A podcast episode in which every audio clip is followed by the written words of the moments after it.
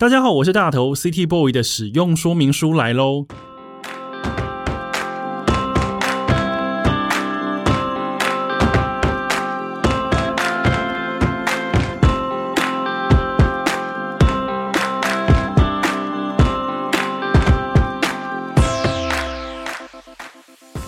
嗨，我是大头，欢迎收听 City Boy 的使用说明书。这是一个从 City Boy 角度出发的生活风格节目。每一集我都会邀请一组来宾，和我从各种主题里面找到增进生活情调的方法。所以，不管你是 City Boy 或是 City Girl，都欢迎你一起加入。今天的主题呢，叫做玩不够就去住。当你喜欢一座远方国度的时候，你会一而再、再而三的去造访。每一次旅行的天数呢，都会默默的加长。当然，如果你玩的再不够，不如就把握机会前去旅居吧。在当地拥有一份工作，在当地拥有一个地址，然后用新的角度在梦想之地开始新的生活。今天这位来宾呢，他刚刚结束他在泰国的美妙生活，因为太喜欢了，他去当地工作、旅行，度过了五年的时间。现在他要如何回顾这段长长的日子呢？今天来呢，要跟他好好聊一聊这段泰国时光。让我们来欢迎作家传乔章。嗨，大家好，我是传乔章。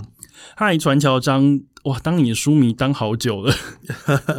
对，你的书，你的那个书《两倍半岛》，至今还是我非常喜欢的一个跟东南亚相关的旅行文学。嗯，谢谢，谢谢，谢谢，好几年了哈。好像是二零一三年的时候出的，对不对？二零一二，二零一二年，对啊，所以那已经是我出国之前好几年前的事。我们是在那个成品遇到了，对，你竟然还记得这件事？台大成品，对，在台大成品，然后是一个演讲，我还而且我还带书去找你签名，而且好像是别人的活动，湖南虫，对对对，湖南虫的湖南虫的活动。那那一次我跟他对谈，然后我们那一次见到第一次面嘛。对对对，然后呢？后来你就去了泰国生活，我可以说你去生活吗？是是是，我觉得还蛮酷的。因为今天的主题叫做“玩不够就去住”。嗯，因为我会想这个主题的原因呢，是因为之前你两倍半岛的那个书腰上写说“不够就加倍”，因为你当时在进行一个旅行天数，这一次要比上一次加倍的计划。对。对所以就想说，我就把它延伸，要玩不够就去住，因为你的确因为太喜欢这个地方，最后直接去住了五年。对，我觉得这件事情真的非常厉害。但是我们先细说从头。好啊，好啊。你还记得 你人生第一次自助旅行是什么时候吗？几岁的时候？啊、我这种事情我都记超清楚的。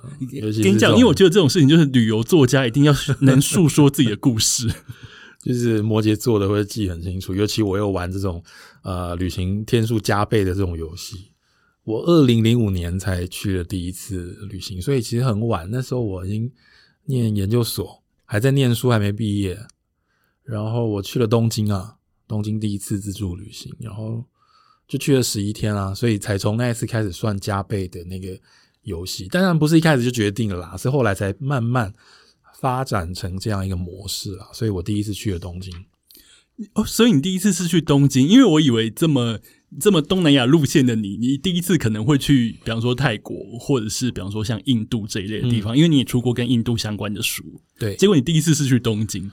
对，其实你在第一次旅行的时候，你还不晓得之后的你会喜欢什么样的风格啊，或是啊、呃、城市，或是各种。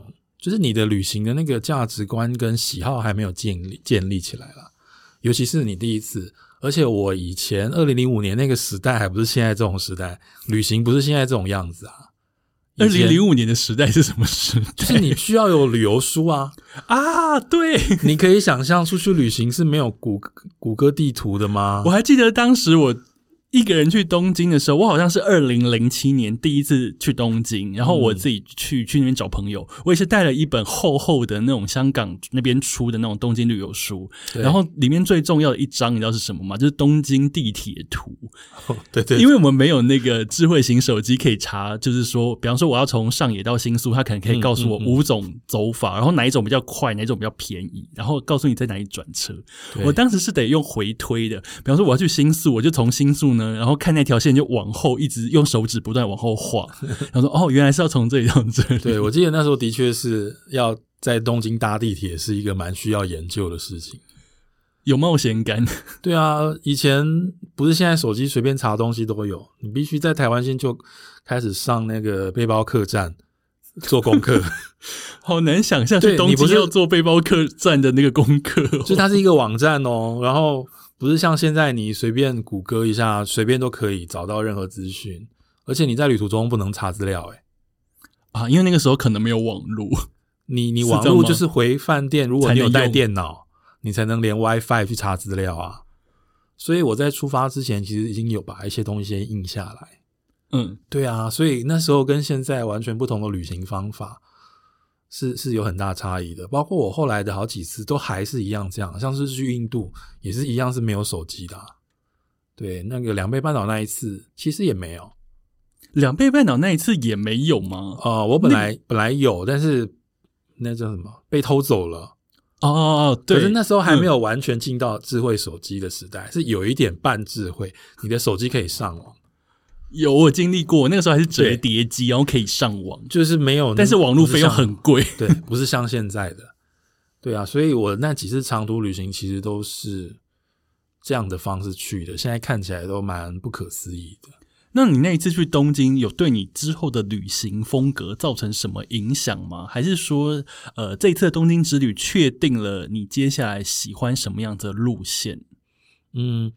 第一次去东京，其实是选择一个觉得好像是一个实习的那种感觉，因为我没有自己出国过，所以呢，你等于全部事情要自己 handle 来做嘛。所以我那时候，但是有一个明确的概念是，我想要在同一个地方待久一点，所以第一次就已经有这种感觉了。对对对，所以我只在东京嘛，没有再去其他地方。除非啊，有有一天去横滨，可是还是算是很近，同一个地地方，还是算同一个地方没错。因为其实那个时候大家的旅行习惯，其实已经有那一种，比如说三四天就玩一个国家的那一种旅行团，你说何比法那种，对对对，就是要有一种超值啊，C CP 值要很高，你要玩够很多地点。可是我那时候就有一个概念，是我要在一个地地方待很久。而且我相信东京一定是非常丰富的，绝对足够我这么做。所以我那时候就决定，就是这个天数嘛。那那时候就开始在想到底要多久。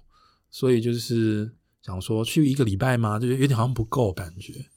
然后如果要去两个礼拜，是不是会不够钱呢？啊？东京感觉第一次去，你应该会被那个物价吓到吧？对啊。不过因为第一次去嘛，就想说没关系，就是都来了，好好的玩这样子。而且自己找一个便宜地方住，然后要花多少钱，只要你不要买太多东西，我觉得都还好。可是其实还是会买买蛮多东西的。去日本怎么可能不买东西？对啊，就是买那些台湾没有的牌子什么东西，然后也是花了蛮多钱。不过就看在他是第一次的份上，就花下去吧。那你当时回来的心得是什么？想说，诶，那我接下来我还想要继续这种，比方说，在一个国家或是一个远方城市待比较久的念头。对，其实我后来都还是继续用这样的方式去玩，包括去曼谷也是一样的天数，十一天，然后去新加坡十一天，去首尔十一天，好几个啦，不止有一个地方，然后才加倍的，所以这个是我一个旅行的。模式的开开始就是一个基本单元，后来才加倍、加倍、加倍。可是为什么想要加倍？因为我觉得加倍计划这个听起来就是很会玩自己的概念，很会为自己设想。因为老实说，因为我也是一个很喜欢在旅行上为自己搞一些计划的人。嗯，那你这个加倍的概念是怎么来的？可是我觉得出去玩的人会都会觉得自己想要玩很久，越长越长越好啊。尤其是我那时候好像我那时候还没开始工作，所以好呃前几次都还是学生，然后有一些兼职的助理工作等等，所以时间是自由的，所以就一直想要加倍。那另外一个还想要加倍的原因是我那时候很羡慕一种飞机的使用方法，就是因为我们平常坐飞机出国，你一定是从家里飞到国外，或是从国外飞回来台湾，是。可是有一种人，他就是从国外飞到国外，你知道吗？哦，我懂，因为我有这样子过。对，所以我就一直很想完成这件事情。因为从国外飞，从这一国飞到另一国，感觉很浪漫。对，因因为我有一次去曼谷，然后我们那一台飞机的人有一半的人是不下去的，他要飞到阿姆斯特丹去。那不是传闻中最长？大家爱搭的那个曼谷飞阿姆斯特丹那边飞机吗？对啊，那我想说，为什么他们可以可以不用下去，还可以继续飞？对啊，然后你在飞机上也会看到外国人，他们既不属于那个国家，也不属于台湾，那他们到底是从哪里来的？要去哪里？这样子？对，我就觉得哇，我也好想从不是台湾的地方飞到不是台湾的地方，所以我那时候就有一个折中的做法，我选择了一个转机，就是从。我我我我我从台湾要飞到上海，可是我在首尔转机，这 这个转法也太迂回了吧？对，可是你就能够用这段机票玩到两个十一天的城市，等于我在首尔转了十一天，因为那个时间是你可以自由决定的嘛。Oh, OK，对对对，好，我懂了。对，虽然它会比较远啦，可是反正那两个地方都是我主要的旅行目目的地，所以就没有关系啊。对，所以就因此而加倍了嘛，在首尔十一天，然后又飞去上海十一天，总共就二十二天。对啊，那你这样子一路加倍加下去，会变成你之前出过书《两倍半岛》里面的八十八天，嗯，对不对？对，最后就到八十八天，然后八十八天再继续往上加。其实我那时候已经有一个感觉是，如果继续往上加，应该就是已经要要开始在那边生活了啦。八十八乘以二，一七六。对，一七六其实已经半年了。对啊，对啊，旅行半年其实真的还蛮久的，一般人比较难这样子。嗯，所以应该是要有工作的收入在那个当地。其实半年也不是不可能，主要是你的人生的计划到底是有没有这个这样子的调配的方式在里面呢、啊？你要玩半年、玩一年，其实还是可行的。就所谓的那个 gap year 嘛，很多人在这样子讲。就是要可能环游世界啊，或者是在亚洲，嗯，甚至整个就是一个比较大范围的走法。不过，我就就想另外一个方式，就是我们说在同一个地点待久一点，也是一个方法。但是去泰国其实不是我原来执着要去计划里面的事情，是掉下来的一个偶然的机会啦。所以，嗯，对啊，所以呃，今天的访问其实真的就是从泰国旅居五年这件事。那我想要问你。最后会选择泰国，一定有一个理由。那你一开始，你第一次去泰国，你还记得是什么时候去的吗？我记得啊，我东京完之后，第二个十一天城市就是去泰国，去曼谷。因为我那时候还是一直在执着这个，像你说的，就是给旅行一个气化的感觉。因为我们去日本是一个小时的时差，然后我们再往南一个小时就是去到曼谷，也是一样，是等于像。我那时候说它是一个对角线，你知道吗？从台湾出发，一个往右上，哦、一个往左下，就是很对称的概念。而且刚好这样的选择，它的那一种风景啊、风格，其实是是很对比的。嗯，东南亚跟东北亚是时差一个小时，然后差不多远，你花的钱当然差很多了。我觉得啊、哦，就是会有一个对比了。其实那时候对泰国不了解，然后去泰国还是觉得其实是有一点担心的。你担心的点是什么？去东南亚这件事情啊，哦，在你未知的时候，OK，因为我后来去东南亚，我都只担心说我应该会拉肚子 的这件事。嗯，拉肚子这件事情是去印度我才开始担心的。OK，对，所以就去了，等于是选择了，因为我那时候都要选择当地的最大的城市。嗯嗯嗯，对，然后就选择了去曼谷。对，待了十一天。其实老实说，第一次去我还没有真的爱上它。很多时候，我觉得我不知道要做什么，很无聊。那我常常坐在百货公司门口发呆，说我现在要去哪里呢？诶，所以你是一个旅游之前不会做到做功课做到满的人吗？我完全不会。甚至去东京那一次，我也几乎没有做什么功课，我只把我几个地点写下来。把它先随便随便放到几天去，比如说这一点跟这一点近，那我们就一起去。哦哦哦哦哦，可以理解。而且我们那时候因为我在念建筑嘛，所以我们有一本一本小书叫做《东京建筑 Map》，就全部看建筑的，所以我几乎是用那一本在玩的。所以那一等于说建筑是你那一趟一个主，也是算一个主题了。对，去看很多。不在我们一般观光的地图里面的点，比如说什么圣玛丽教堂啊什么的，那个有时候离地铁站超远的，然后我们还是走去啊，因为就是为了看那个建筑。对，所以那时候没有很明确的规划，应该我一直都没有啦。对对对。那你说你第一次去曼谷没有什么太大的感觉，那你真的有感觉是因为什么契机？想说哦，我好喜欢曼谷，或是我对泰国这个国家开始有了喜好，以及有了一些不一样的心情。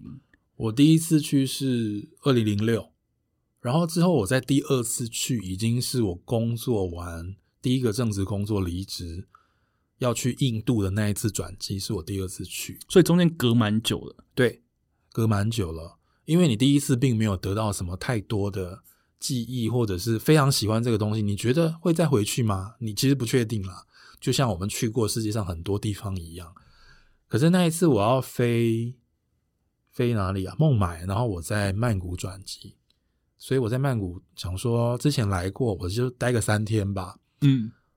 然后那一次我就开始爱上曼谷了，就是出事了，阿贝在这边开始出事的。可能我我觉得可能我爱上曼谷的原因有蛮大一部分是因为去按摩很便宜，对，这是关键原因吗？对，其实很重要。然后它才引发了很多很多事情，包括设计的东西也开始在那个年代开始开展起来，那个设计中心开始有。嗯，而且泰国的创意开始被大家看到，被大家讨论，对不对？对，然后有好多因素结合在一起，你就觉得充满了很多那个诱惑，很可以看到很多东西，然后按摩很便宜，住宿也很便宜，你好像可以不用花很多钱就可以得到很多东西。所以那三天我就觉得好不够，我为什么？而且我还要从曼谷去印度，我天哪！我就觉得我打击好大，而且重点是你要去印度比较久，对，而且因为去印度真的是超级紧张的啦，那一次。啊、OK，所以第二次去曼谷，反而在短短的天数里面打通任督二脉，应该是你在按摩的时候，你可能筋被按开了，就觉得说你好像现在开始可以感受到那些曼谷的优点。嗯，因为。第一次去为什么没有爱上按摩？可能那时候没有开始工作，你不觉得按摩这件事情很重要？然后开始工作之后，就觉得说被按开、被按到点的感觉真是太美妙了。我我之前那个工作是在事务所里面，每天这样没日没夜的上班呢。我那个事务所在成品楼上嘛，所以他他整个就是因为知道做设计的话，就是常熬夜，而且是没日没夜。对，然后我常常半夜下班，我就会去按摩，然后在台北。就是很多钱啊，那你在曼谷就觉得哇，你你得到好多，你就就飞过来这里按，你也觉得很值得。对啊，所以我常常曼谷一下飞机，管它再晚，我一定赶快冲到按摩店去按摩。因为变成说你在曼谷，你一下机一定要去按摩，才能感受到来到泰国的那个实感。嗯，迫不及待。对啊，所以那一次泰国就成为你的所谓的心头好，慢慢的好感就多了起来。嗯。因为之后我就觉得很想再去，包括你可能会得到一些借口，然后你就去了。比如说某个写稿的瞬间，你看到，哎呦，有这个曼谷设计节哦，可不可以去一下？下礼拜要去吗？好了好了，冲了，然后就订机票就去。常常有这种事情啊，所以可能几个月就去了一次。所以，变成说你后来去的次数变得很密集，对不对？对，就几个月会去一次。那那种啊。呃比较像寒暑假的时间，因为我后来开始有教书，所以比较长啊、呃，有假期的时间就会去。懂。那真正到了需要做决定说要去曼谷工作的这个契机是怎么来的？其实它它是一个，我觉得它是上天给我的礼物，它不是我去我去争取的、欸。他是真的是掉到我面前来的，掉到你面前，这也太厉害了吧！就是我觉得缘分啊，他让我去我就去。其实我就是一样，我就我我之前在台北自由工作，就是写稿啊、拍照，然后我就在温州街写稿，咖啡店，在在在某个咖啡店，然后朋友他在找东南亚的工作，然后他就分享给我看，他说：“哎，你看这个泰国有曼谷有某一个大学要找一个艺术设计系的老师，而且用中文授课。”让他觉得那是我可以去的，就是而且完全完全为你量身打造。我那时候马上看到就觉得就是这样，所以你应该是我吧。然后我那时候当下我就很立即的认真思考这件事情，我就先把稿子暂停，把电脑关起来，我就去台大走一圈，想想看这件事情要怎么解决，要不要决定了。然后我就决定了。你最后的那个临门一脚是什么？临门一脚，其实你已经知道你心里要的东西，你就不会放掉它了。但是你需要别人附和你，我就 Facebook 就 po。现在有这个机会哦，要不要去呢？那大家当然是叫你去啊！你你 你破脸上有谁会叫你不要去？大家一定就是反正要去又不是我，但说你去啊，你去啊，这超棒的。对，不过老实说，是我有这个条件。我说的条件不是说我多好，而是，是你有符合那个条件。我是自由的啊！哦，天哪，这句话好迷人哦。对，就是我没有正职工作，我没有没有家庭，没有就是没有任何可以让我不离开的。就是你短，你暂时那当下你没有牵绊住你不离开的东西，对对，除了我几个正职的学校，他刚好学习结束，我就刚好可以离开，不然就是我觉得这个机会是很难得的啊，因为可能很多人可以去这个工作，可是他一定要顾虑到，哎，我的老婆小孩在台湾怎么办？或者是我现在那个工作要放弃吗？那那时候我全部的工作都是自由的，这些要拉住你的关系其实都是很少的，所以。我就觉得有这个条件蛮难得的，所以就马上决定在很短时间内准备作品集，然后去泰国面试。去泰国面试也玩了好久哦，因为他们有提供机票，然后 我的天哪，提供机票，然后四天四天的住宿，然后我又自己在那边总共待了也是待了一个多礼拜，就是 假借去面试也是玩了一阵子这样子。对啊，那后来就顺利的面试上，对对对，就去对。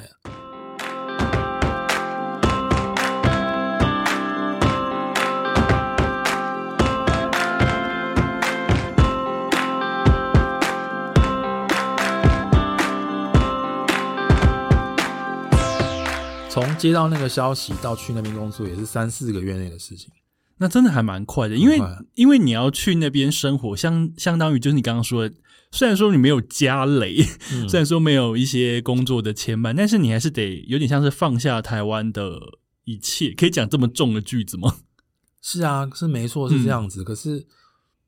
我没有好放下的那些东西去放下，okay, 所以就是这一个人轻飘飘的就飘过去了，就是麻烦了。就是比如说把呃租的房子退掉啊什么的，搬回台南，然后再出国或者怎么样，嗯，就这些事情而已啊。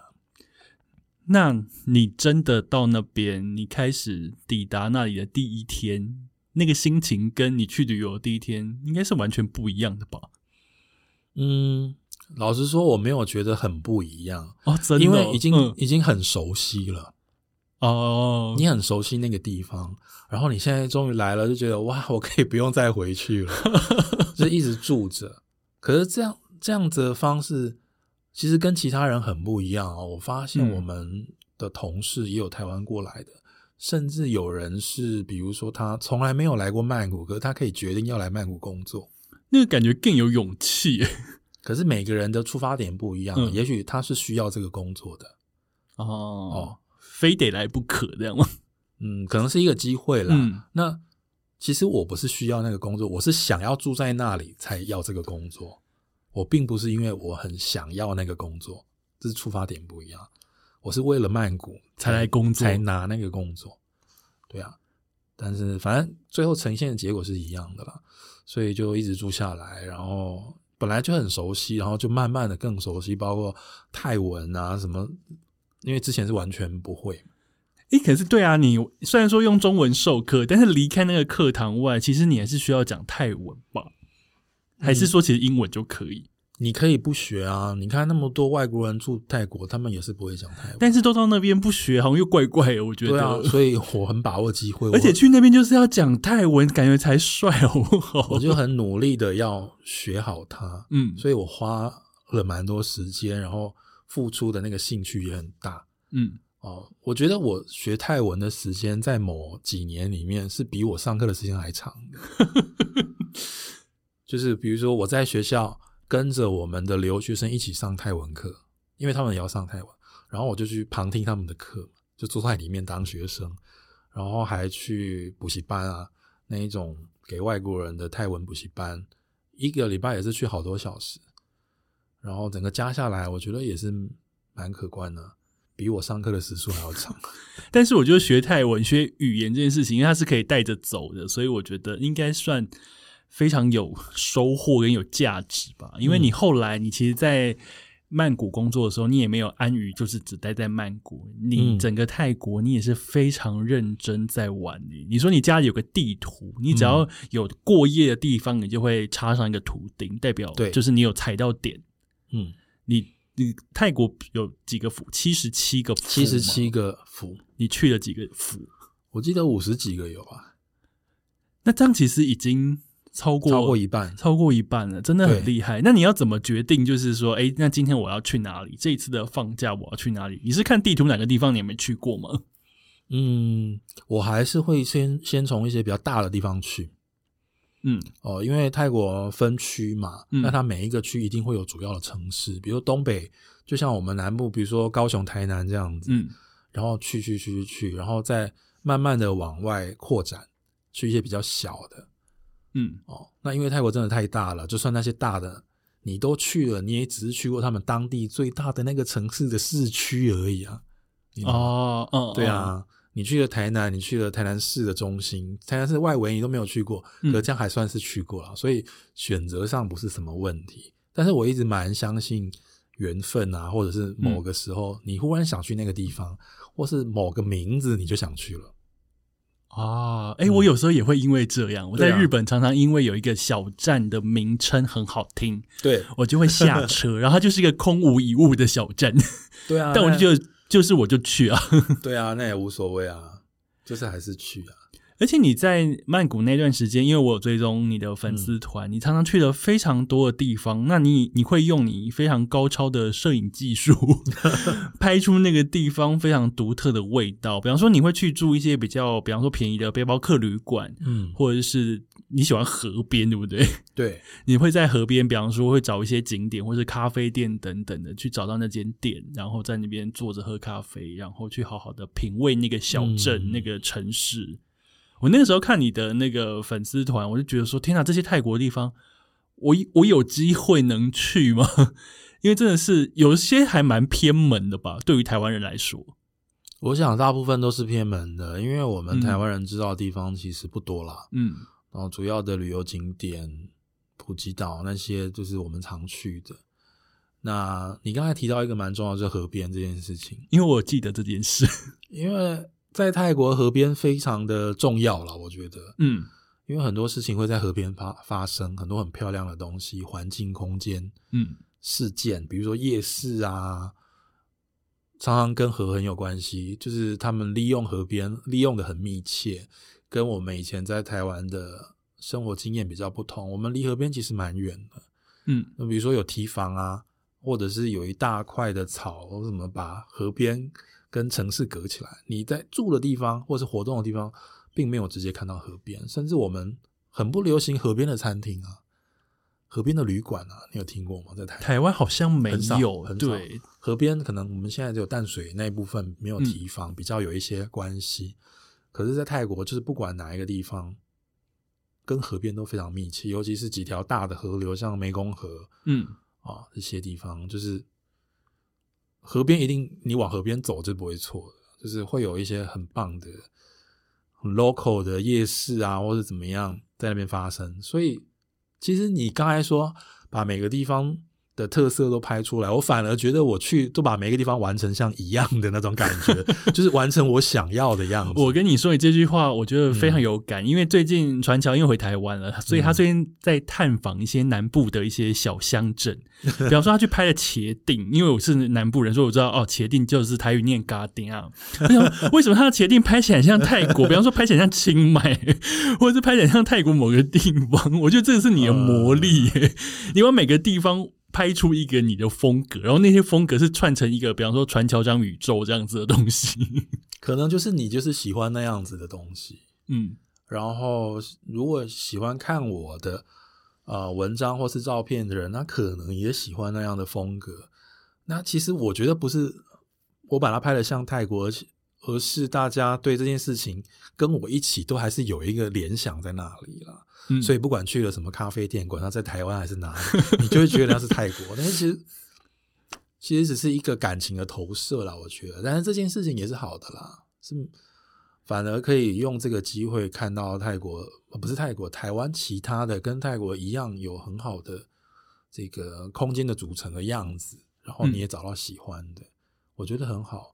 不然我要是没有去过你刚才说的去那个茄定那个海边，我也不知道那边其实是是这样的地方啊。所以我都用全新的眼眼光来看我没有去过的地方。所以刚才我们提到，就是看到名字我们就去，给他一个机会去看看他是不是你喜欢的，我觉得很好啊。对啊。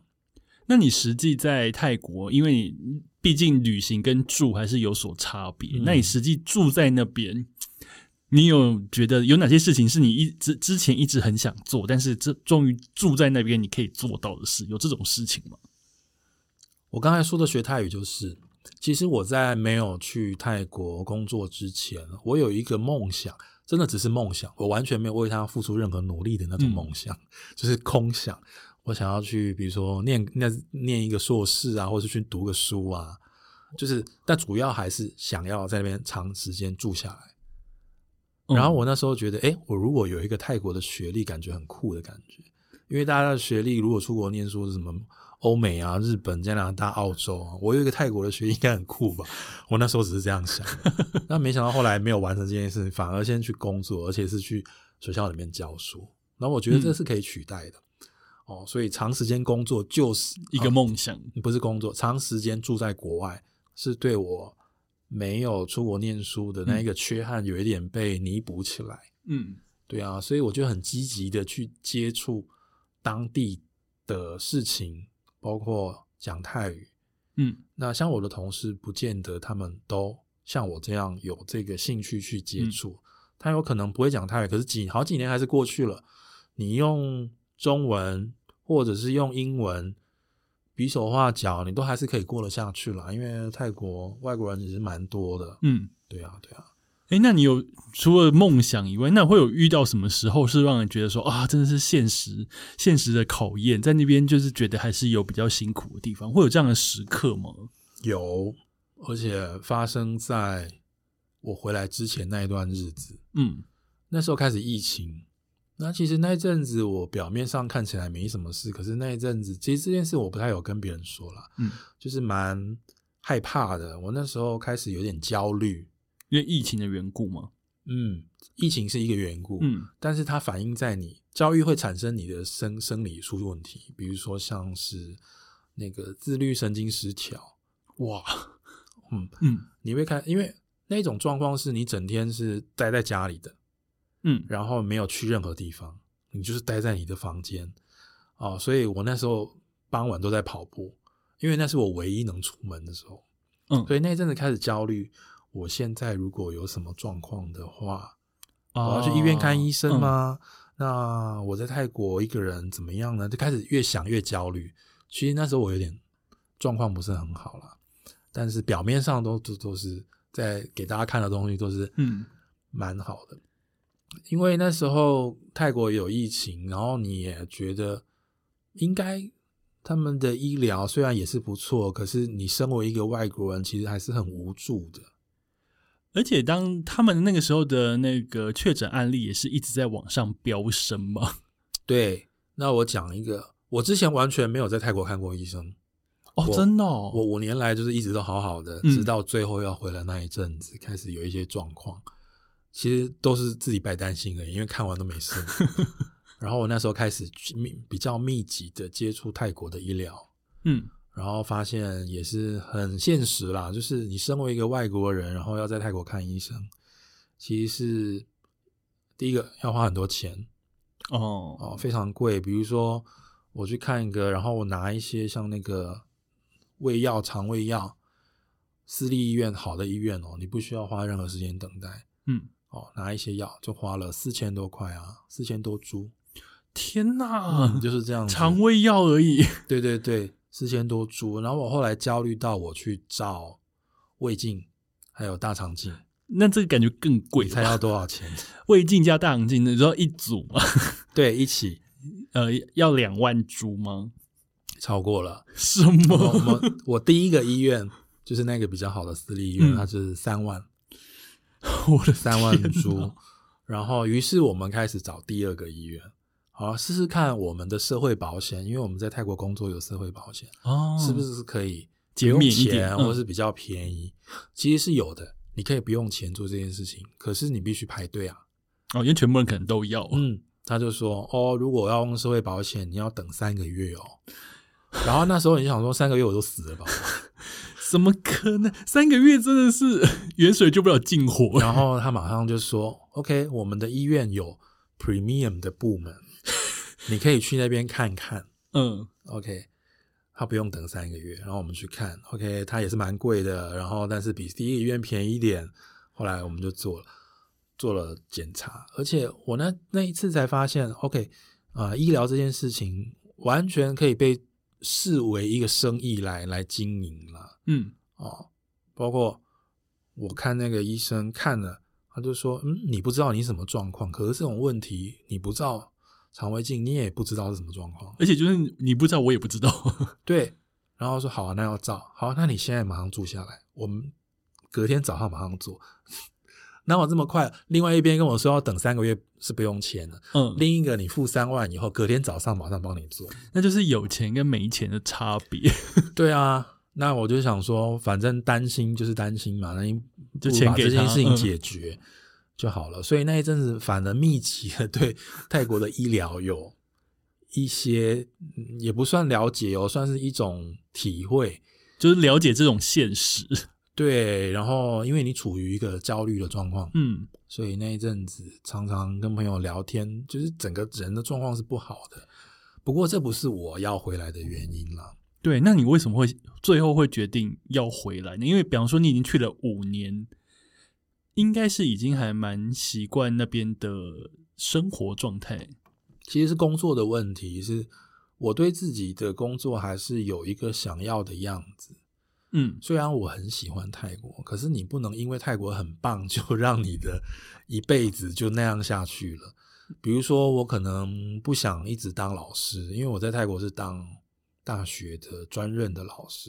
嗯，所以呢，一个大学的专任老师像台湾一样，你必须有很多其他工作要做，比如说研究，你要写期刊论文，你要投稿，然后包括学校里面的评鉴。就是比较烦人的东西就会出现。其实每一个大学老师都是这样子的，嗯、只是他们平常没有讲那些事情，你就以为哎，只是要去上上课就好。其实没有，就是还有其他事情。嗯，对。那我就给自己一个决定的机会嘛。如果要继续也是可以，但是你就要去想，可能以后就是这样下去咯，你就继续教书下去了。嗯、那或者是如果你不要的话，你应该要找一个时机点结束它。嗯。对，所以我在第四年的时候，我想这个问题，然后我就想，好，再给自己一年的时间，嗯、然后我就回去。嗯，对啊，所以我做了这个决定是很清楚的，我就用了一年的时间，知道我要回去，但是我没有跟任何人讲，这是自己心里默默准备，慢慢的适应我要离开这个现实。其实真的很难下这个决定了。嗯，我一讲起来都还是觉得很难过。对啊。然后就是慢慢的，我那时候还做很多事情，包括我每一天从我的办公室让它消失一个东西。那这也是你的计划吗？对，就是慢慢让我，包括办公室还有我家里，嗯，慢慢越来越少东西。你不要到最后才把整个收起来，嗯，然后你看到很巨大的改变。所以那是一个对你来讲是一个慢慢消失的一个仪式。对。我除了让他们消失以外，我还会拍照。比如说这个东西，这本书现在在这里，这个玩具在这里，我会拍一张，用脚架架好，然后拍到啊，拍好了以后把它拿走，再拍一张。所以有一个东西从那个环境消失了。你真的很会玩气话，我只能这样子说。没有啦，但是我都没有把它拿来干嘛，嗯、只是觉得那就是你一个纪念，跟你的属于你自己的一个回忆的事情。可能我要做的。呃，用力一点才能去弥补我想要，我不想离开的这个失落。嗯、就好像你去一个地方玩，你非得拍很多照片，你才觉得，要是我以后忘记了怎么办啊，或者怎么样？你想要留下很多东西，嗯、所以那时候就做这件事情。然后收收收收收，忽然有一天，我的同事说：“嗯，你的桌子怎么这么干净啊？” 就是你已经收到大家会发现的地步，然后我就说没有啊，就是少一点东西嘛。懂，但总之这个决定是你自己下的，然后你也自己决定要做这个事情。对，那象征是这一趟长长的旅行画下一个句点吗？对，就是五年的生活，我觉得也告诉自己说，虽然五年蛮长，啊，没有很长，可是真的也是不短了啦，真的是不短耶。对啊，如果、嗯、而且我们在那边，如果你是一个大学老师，你的日子过得很快，一个学期过了，一年过了，嗯，很快五年就过了，哎，因为那是一个一一年重复又一年重复的事情，嗯。所以时间过得非常快，等我一回神过来，已经四年了，然后我下这个决定，对啊，所以觉得就算你你你再怎么贪心，五年也应该够了啦，我觉得很够了。虽然还是很非常不舍，但是我还是下了这个决定。嗯，对啊。那那你现在回到台湾，嗯，一段时间呢，你有想念泰国什么事情吗？我一直都还是很想念啊。各式各样，我甚甚至前一阵子还是会一直做梦，梦到我还叫这个梦叫噩梦，因为我会梦到我要离开泰国了，我好难过。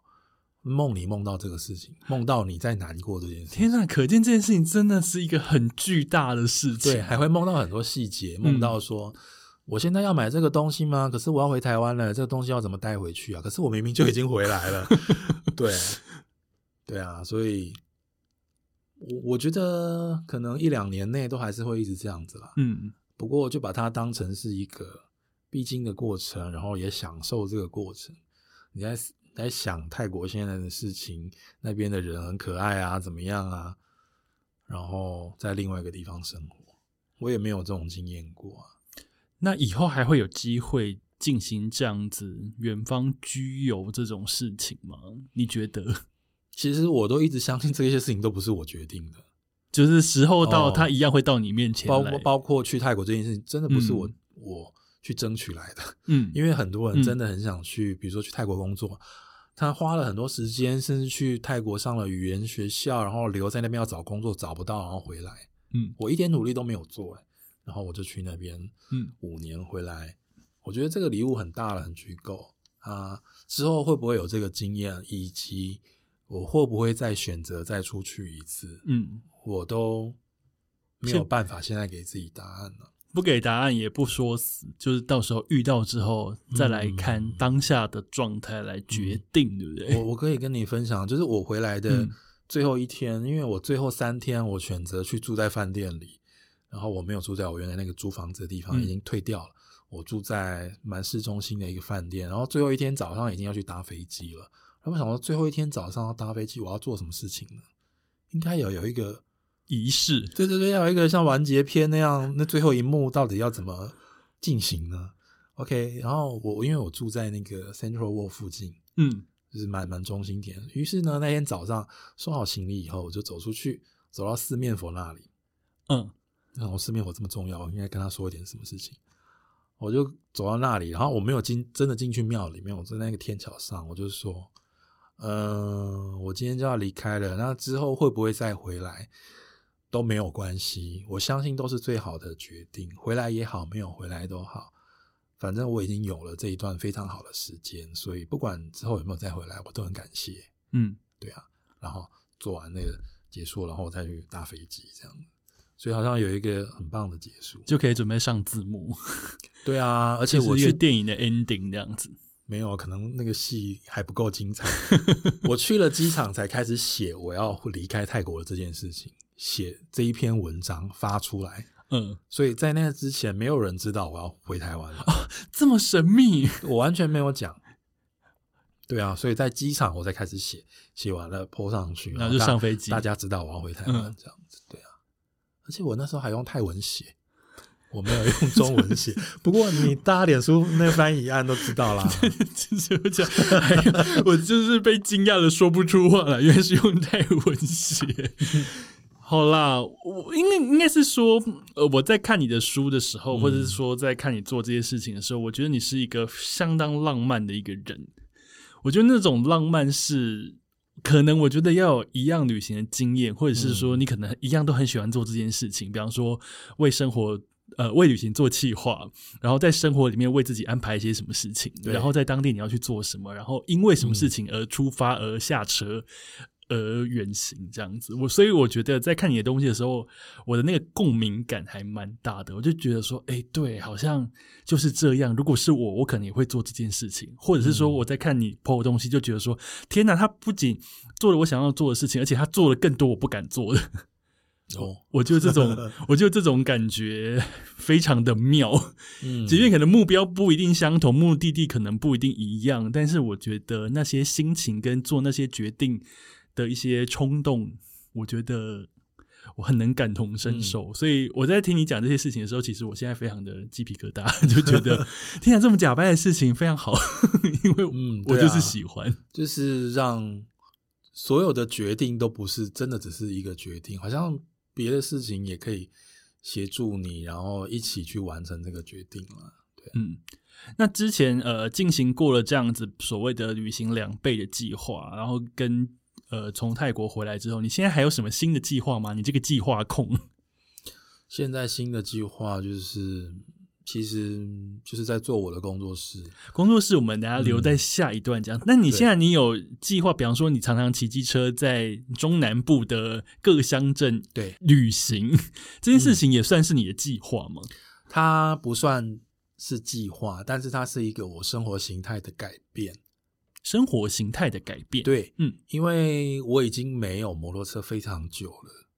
哦，oh, 我之前在台北生活，然后摩托车好像就报废了吧，那也无所谓。在台北真的很不需要骑摩托车，就不骑啦，我就没有，然后就搭车就好了。嗯，然后后来终于搬回台南生活了嘛，决定留在台南，那就是要买一台车，买一台摩托车。然后我这样说，嗯，我来买一台打挡车好了。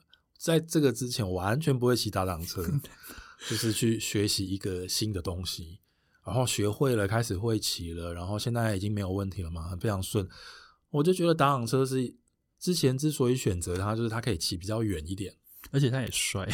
对，嗯，主要是为什么选它呢？是因为我觉得我之前对骑摩托车真的有蛮不好的感觉，觉得我很讨厌这件事情，我不喜欢骑，嗯、尤其在台北骑的非常困难，然后很很。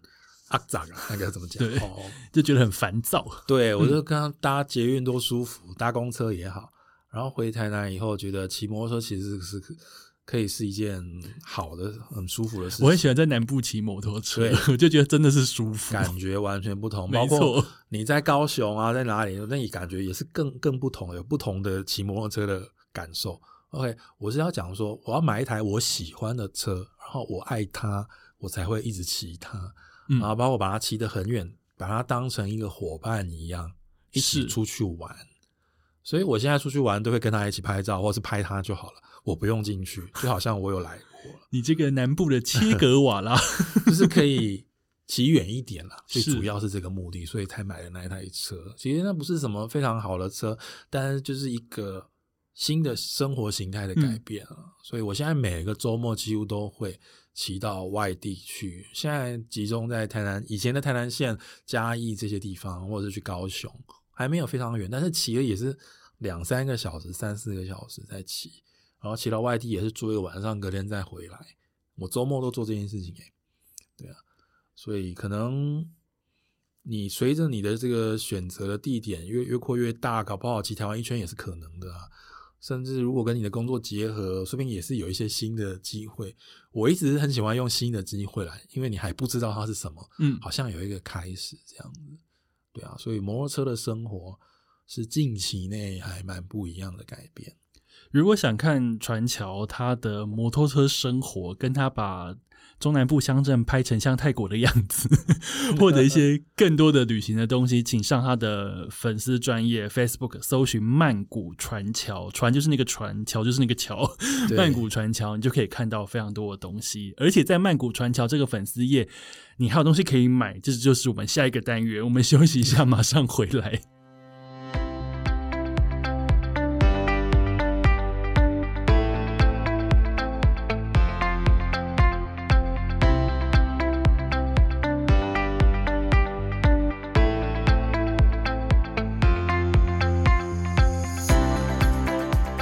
欢迎回来，City Boy 的使用说明书，我是大头。今天我们的主题呢叫做“玩不够就去住”。今天要访问的这位来宾呢，他是在曼谷、在泰国旅居五年的旅行作家，他是传乔章。那今天前面呢，我们已经聊了非常多关于旅行、关于泰国的事情。接下来第二个单元呢，为传乔章量身打造，也是要好好的帮他介绍一下他现在正在进行的工作。所以这个单元叫做“曼谷传桥工作室”。诶，是这个名字吗？是啊，中文是这个名字，但在英文部分有另外一个啊、呃，英文的名字叫那个。你如果直接念英文是 Bangkok，然后 Sakti，Sakti 是泰文啦，我用泰文的音把它写成英文的字母，实际上它其实是泰文。Sakti 是泰文的什么？Sakti 就是曾经，Sakti 啊。如果我用泰文念的话，就是曾经曼谷。对对对对对，天哪，真的是又又一个浪漫的 令我起鸡皮疙瘩的名字。对，我就想说，别人不理解它是什么也无所谓，就好像像一个品牌的一个个 logo 这样出现也可以。那如果有兴趣了解，再了解就好了。曼谷传桥工作室是传桥章现在正在进行的事情。那在这个工作室里面呢，他目前已经推出过一些算是周边商品吗？还是你的主力商品？嗯我自己本人就是也带了非常多件，就是他有 出了非常多跟泰国相关的 T 恤。那这个 T 恤我超级超级喜欢的概念，比方说，我今天在录音的时候呢，我就特别穿了一件，它是那个呃泰国机场的代号的 T 恤，然后我选的代号呢是那个清迈，诶，清迈的代号是什么？CNX。对，因为 C N X 就是清迈，那因为我非常喜欢清迈这个地方，也出过清迈的书。那我在选这个 T 恤的时候呢，我就选了清迈这个代码，而且呢。除了正面是清迈以外，背面呢则是泰国的三十几个还是五十几个机场的、嗯、所有机场的代码代码，然后它有很多像 checklist 那样子的格子，代表就是说，哎，你已经去过哪些地方，以及哪些地方是你接下来要去，是传乔章在这个 T 恤上下的一个非常有趣的巧思。你怎么会开始你的 T 恤事业的呢？嗯，其实我那时候因为不想教书嘛，于是我就想 我要做一件什么事情。然后我只有一个很明确的目标，就是我不要再去办公室上班了，已经厌倦那样的生活了。我不要去别人的公司上班，你要为自己上班。对，我要做自己的事情。其实主要是你想要自由的时间呐、啊，随时可以干嘛就干嘛。那一定是要自己做自己的东西啊。那我想说，我年纪也不小了，你现在还不开始自己的事业，什么时候才要开始呢？对啊，所以就决定要找一件事情来做。所以你就觉得好像 T 恤这件事情可以把你的那个曼谷跟泰国的喜爱导入吗？呃，要想要有自己一个品牌是明确的，嗯嗯嗯，但是品牌里面要做什么内容或是产品，它是可以被再决定的哦。所以我现在主要做的事情是 T 恤是很大一部分了，对啊，而且我很想要这些 T 恤是我做的。不是去工厂印的，嗯，所以那些图案、那些创意都来自你本人。对，我在家里把它设计好，去制版，自己手印出来啊！对对对对对，它是自己手印的，这件事情好厉害哦。包装就是我像是一个家庭工厂那样，在我家做这件事情，嗯，而不是只有负责企划跟设计的部分。所以每一件 T 恤都是你亲手印的。对对对对对。那刚刚除了我讲的这个机场代码 T 恤这、嗯、这个 idea 以外，其实你还有别件的，比方说你有那个地铁，对，那个 BTS 上面的那个是出入口的泰文吗？嗯，其实我每次会想要有一个小的主题，然后那个主题里面有几件商品。嗯，那你刚才提到就是我第一个。刚开始做第一个推出很直接的商品了，它跟地铁有关。然后比如说有一句话，就是你在曼谷 BTS 上面会听到，他会讲说下一站是哪里哪里，它的泰文叫做 Satani Dobai 阿来阿来阿来这是什么呢？我讲成泰文了，应该说 Satani Dobai Nana Satani Dobai 三南包阿来，就是、啊天哪，好怀念哦！哦他会他会讲，那我那时候这个 idea 也是忽然想到的，我想说，哎。因为每次去泰国人，他们都回来的人，他们会记得这个东西，而且都会记得那个娜娜那个站名，因为他们念的真的很有趣。娜娜，对。对，萨塔尼斗拜娜娜，然后很多沙盘快什么什么的。哦，所以我就觉得这个声音我们记得很清楚，即使你看不懂那个泰文，但是我跟你讲说这一句就是那个声音，然后我还画了一个那个 像喇叭一样的那个声音的符号，代表我有一一一句话被做成图案，可以被你穿在身上，然后记得这件事情哦，所以那那一件是我所有里面好像是最受欢迎的一个一个一个作品了。应该是说喜欢泰国，或是曾经去过曼谷，或是你去过好几次曼谷，嗯、你都会记得这件事情，而且印象深刻，非常的难忘，所以会觉得说把它穿在身上是件很想念泰国的行为。嗯，所以还是有很多东西可以拿出来做了，像之前只做了这个 BTS 的东西，那后来做机场嘛，后来还是会很，我之后还有很多库存呢、啊。库存的意思是我的 idea 的库存是写在一个列表上很长。是用不完了，那不就是太好的一件事情了吗？做个人品牌最棒的就是 idea 很多，我慢慢拿出来用。嗯，不过这个品牌的整个大方向没有很确定。其实我是故意学泰国人这样做，就是你很快的开始，啊，就是一个随性的，嗯，随性的进行。为什么刻意要随性呢？因为如果你不随性的话，你会很小心翼翼，你会筹备很久再开始推出这件事情，嗯、甚至筹备完了以后你就不做了，因为太累了。不是太累了，你会你比如说我们现在要开始做一件新的品牌，你会怎么样？市场调查，卖这个东西会不会赚钱？然后找你的用户轮廓，很 多很多，嗯，你会找到很多让你不做的原因。哦，哎，你这样说有道理。对，因为你越小心翼翼，你然后能阻碍你的事情就越多。对，所以我在做之前其实也是焦虑的，因为我必须把这个当成我主要的工作。嗯，我是焦虑，就会觉得，嗯，真的可以吗？但是我一直有一个声音告诉自己，不要想这些，你就先做下去，嗯、先做下去，就算最后没有成功，但是你还是做了。嗯，这个才不会有遗憾。天呐，我觉得这一句讲超好的，因为其实大家在听那个 City Boy 的使用说明书的时候，有时候就可以从来宾的说话里面学到一些，你知道生活、嗯、生活方式。你刚刚说的就是先做下去，对啊，有没有成功都没有关系，至少你已经先做了。对，的确，因为有时候大家很容易想太多，就真的没有做，嗯、或者是其实任何事情你没有做，阻碍你自己的就是你自己。对啊，嗯。所以我才说泰国，这是真的是泰国教给我的。我在每次演讲，或是有人跟我问起这件事情，我一定推销这个概念。他们虽然很直接、很单纯，然后可是他可以很快的去做这件事情，没有想那么多后果。这是台湾人跟日本人做不到的，嗯、我们都会想很多。日本人可能想更多。对，我们会想这个东西怎么卖，在哪里卖，什么平台，对我要不要租店面？真的可以有人买吗？我不要问一下我做这个行业的朋友，不要，赶快先 直接做。对啊，所以我就真的就开始直接做，甚至我在泰国的时候就做了。啊，我知道你在泰国有做，那个时候我还在那边干干叫，想说天哪，好想要啊！然后你就说哦，这个就是泰国寄送限定。对啊，因为那时候我已经决定要回来了，但是我还没有跟大家说，我就先做。嗯对啊，真的每一步都在铺路，就是有一点象征。这个品牌在泰国已经开始了，不是回来台湾才做的哦。就 based in Thailand。对对对。那你实际这样子运作了一段时间，你有没有、嗯、你有没有收到一些让你印象很深刻的回馈呢？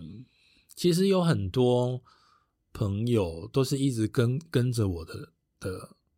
老粉丝，对，可是我不太叫他们粉丝了，读者，因为我觉得自己又不是什么多红还是多了不起的人，所以就是把他们当成朋友。那其实我这个呃粉丝粉砖一直在改变，包括之前我还没有去泰国之前，其实我是没有粉砖的。我那你之前不是叫什么风景派出所？那时候是很早以前的部落格，现在都天哪，大家知道什么是部落格吗？对啊，以前还有什么皮克邦啊什么的，对，PC Home 新闻台啊，对什么的。那时候就是，其实我的曼谷传桥这个粉砖是我在泰国待满一年以后我才开的。你也算是还蛮晚的，因为很多人只要一知道自己要去远方城市，嗯、他就马上先开一个起来用，就会说啊，我要跟你分享远方城市的一些大小事啊什么的，然后就后来就是沦为自己的吃喝玩乐的打卡这样。我那时候也有这样想啊，然后就是想说，嗯，自己好像还没有这个资格去做这件事情，所以先。等一年好了，那一年过去，我觉得哎、嗯，可以可以做来看看这样子，然后才慢慢做。所以那时候到现在也不过四年的时间嘛，虽然不是很多人，不过我刚才讲到说我这个账号这个粉专，或是我做的事一直在改变，从啊、呃、一个作者到变一个老师，嗯，分享泰国的事情，嗯，到现在我开始卖东西，嗯，就是其实每一阶段都不同哎、欸。可是这些人有很大一部分是一样的人呢，你就觉得他们为什么要一直跟着你看你每天在干嘛？我觉得这件事情很有意思。你并不是说你现在他你是一个作者，他跟着你读你写的内容，你现在已经不写了，可是他们还是在，而且他们买你的 T 恤。对，所以一方面很开心，一方面也有一点担心，觉得我这样的改变。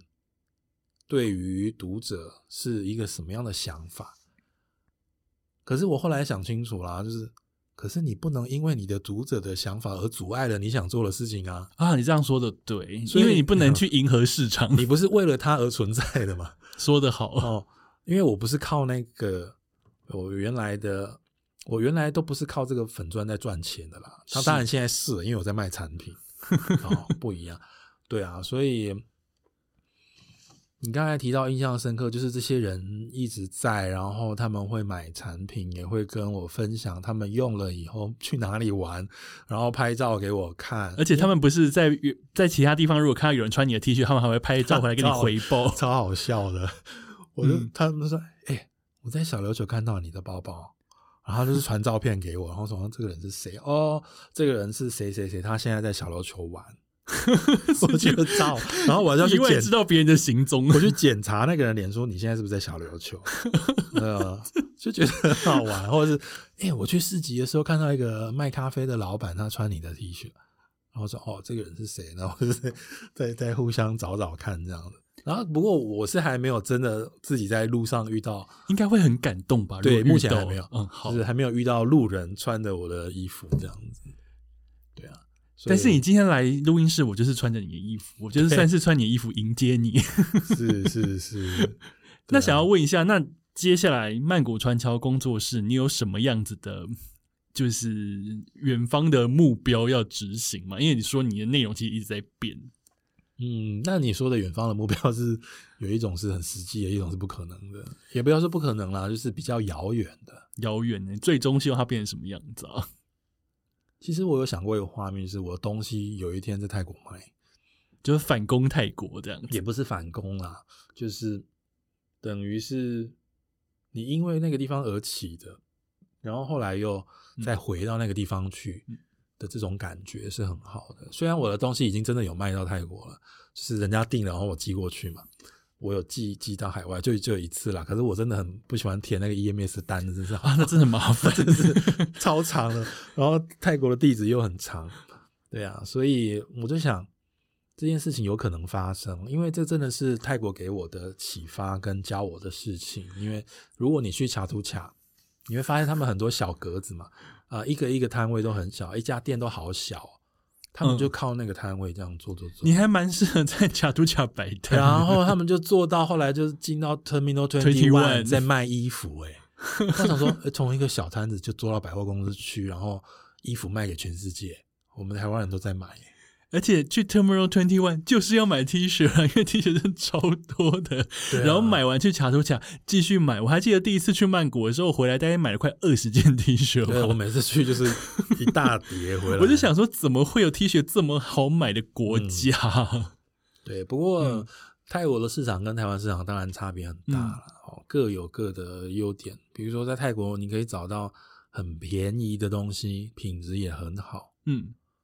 可是相相对的，像假设我现在在泰国卖，这样讲起来已经蛮商业了。就如果在泰国卖，我一定不可能卖现在台湾的价钱嘛，不可能啊，因为就是物价水平完全不一样。对，所以是完全不同的操作方法。嗯，那刚才讲了那个只是我们很浪漫的一个画面，说、嗯、哦，哪天你的东西如果在泰国卖，对啊，但我觉得不会到不实不能实现，我觉得还是有机会的，有机会，有机会，嗯。如果那样子，我就觉得哇，我完又又完成了某一个想法，一个画面。我跟你讲，真的就不要这一集播出之后，最后就是收到那种泰国来的 offer，就是 你要不要来这边？我觉得有机会，我觉得其实梦想讲出来就是有机会可以实现的。你越是讲，就是真的会越朝那个实现越靠近一步。嗯，反正我们都这么相信缘分嘛，就是把我们带到哪里，我们就会去。对啊。真的，今天非常谢谢传乔章来到 City Boy 的使用说明书，我们聊了很多跟泰国相关的事情，重点是聊旅行的梦想实现，聊生活，跟聊在生活里面你必须要做的事情。非常谢谢传乔章，谢谢大家。如果对传乔章有兴趣，曼谷传乔粉丝团是你必须要按赞加入的。当然，曼谷传乔工作室的 T 恤，我觉得 人人都该有一件。或者是两件，但我有三件。如果你在台北看到我穿一件那个曼谷的代号 BKK，或者是穿那个清迈的代号 CNX，没错，那可能就是我。谢谢传乔章，谢谢。那我们下次见喽，拜拜，拜拜。